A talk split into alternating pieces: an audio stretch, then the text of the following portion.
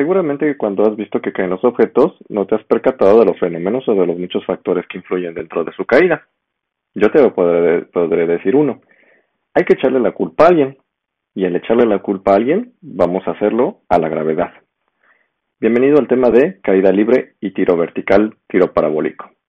En esta ocasión, como te había comentado, la caída de los objetos tiene una culpa o tiene un culpable dentro de los muchos factores que puedan existir. Y uno de los culpables es la gravedad o la aceleración debida a la gravedad. ¿Por qué situación? Bueno, porque si no existiera la gravedad, los objetos no caerían o no podrían subir o no podemos tener una acción-reacción como lo vimos en las leyes de la dinámica y más en la parte de la tercera ley de Newton.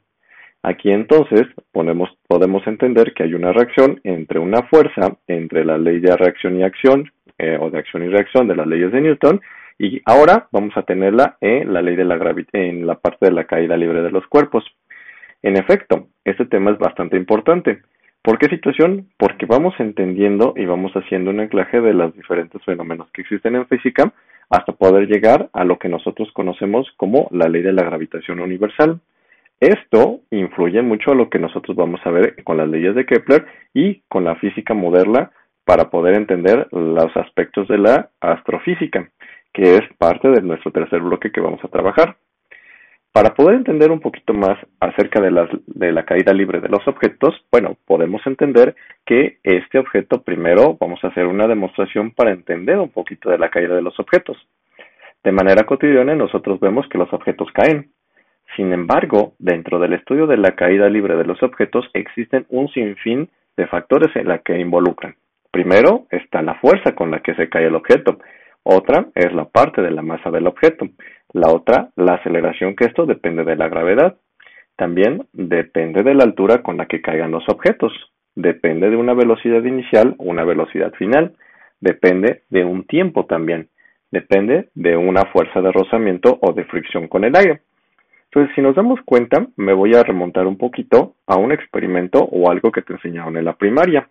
Y esto es en relación a lo que hacía Galileo. Galileo, hace muchísimos años, eh, lo que hacía en 1590 es que de la torre de Pisa dejó caer dos objetos. Estos dos objetos, con el hecho de comprobar de que todos caían al mismo tiempo, lanzaba un objeto más pequeño que el otro. Sin embargo, probablemente en algún momento eh, sí era cierto el, el, fenómeno de que caen los dos objetos al mismo tiempo. Sin embargo, nosotros si hacemos esta prueba, pues no, no caen todos los objetos al mismo tiempo a menos que tengan el mismo cuerpo o la misma masa. ¿Qué es lo que hizo en esta situación Galileo? Bueno, lo que hizo en esta situación Galileo es quitarle el aire a los objetos y volver a hacer el experimento para poderlo remontar. ¿Qué es lo que hizo en esta parte? Bueno, quitó el aire, dejó caer una pelota y dejó caer una pluma. Y en efecto, todos los objetos caían.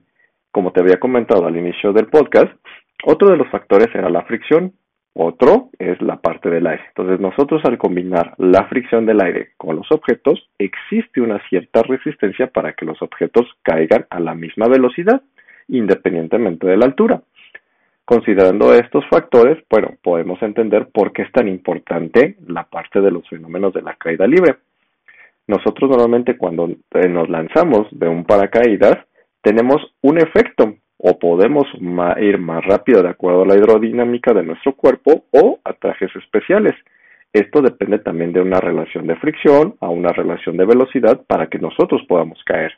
O, en su defecto, si nosotros no podemos caer bien, el, efecto de nuestro cuerpo o de nuestro traje puede hacer que nos pueda elevar o puede hacer que nos cambie de dirección o, o podemos variar dentro, del, dentro del parámetro del aire. Entonces, si nos damos cuenta, es bastante interesante la parte de la caída libre de los cuerpos. Otro de los factores aquí que nosotros podemos considerar para su estudio es que los objetos pueden ser fraccionados.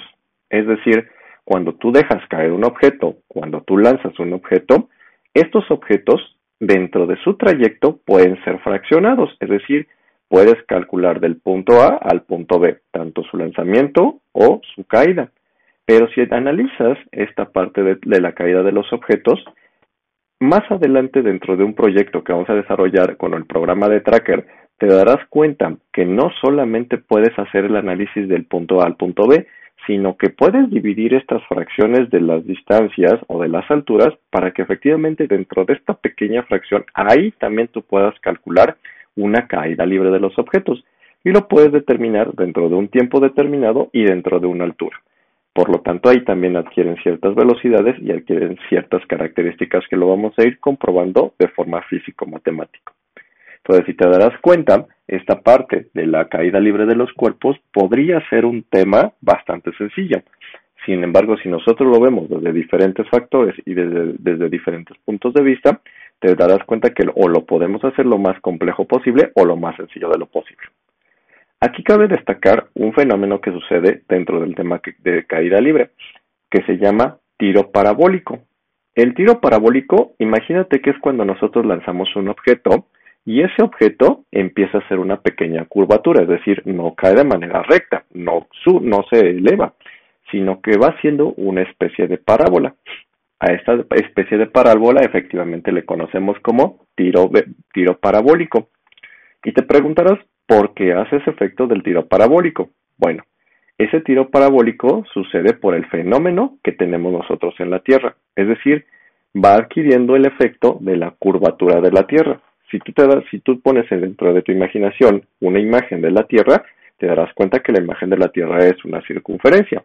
Bueno, efectivamente, cuando nosotros lanzamos ese efecto, e, ese objeto, lo que realiza es el efecto de la curvatura de la Tierra.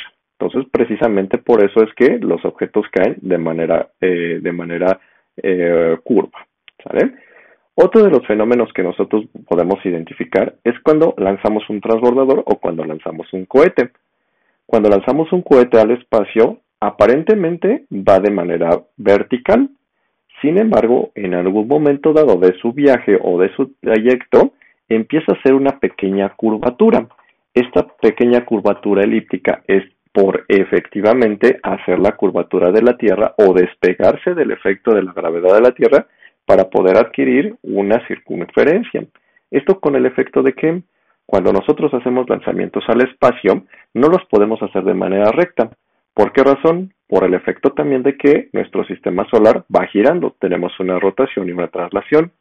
Entonces los planetas cuando van rotando y cuando se van trasladando, se van moviendo, bueno, los cohetes también tienen que hacer ese movimiento de rotación y traslación para que efectivamente puedan llegar a un siguiente punto. Entonces precisamente por eso es que los objetos o cuando hacemos un lanzamiento te darás cuenta que hace una especie de parábola. Entonces todo tiene un efecto o todo tiene una situación del por qué los objetos adquieren ese tipo de fenómenos. Y esto lo vamos a ver un poquito más adelante con un pequeño desarrollo de tu propio cohete.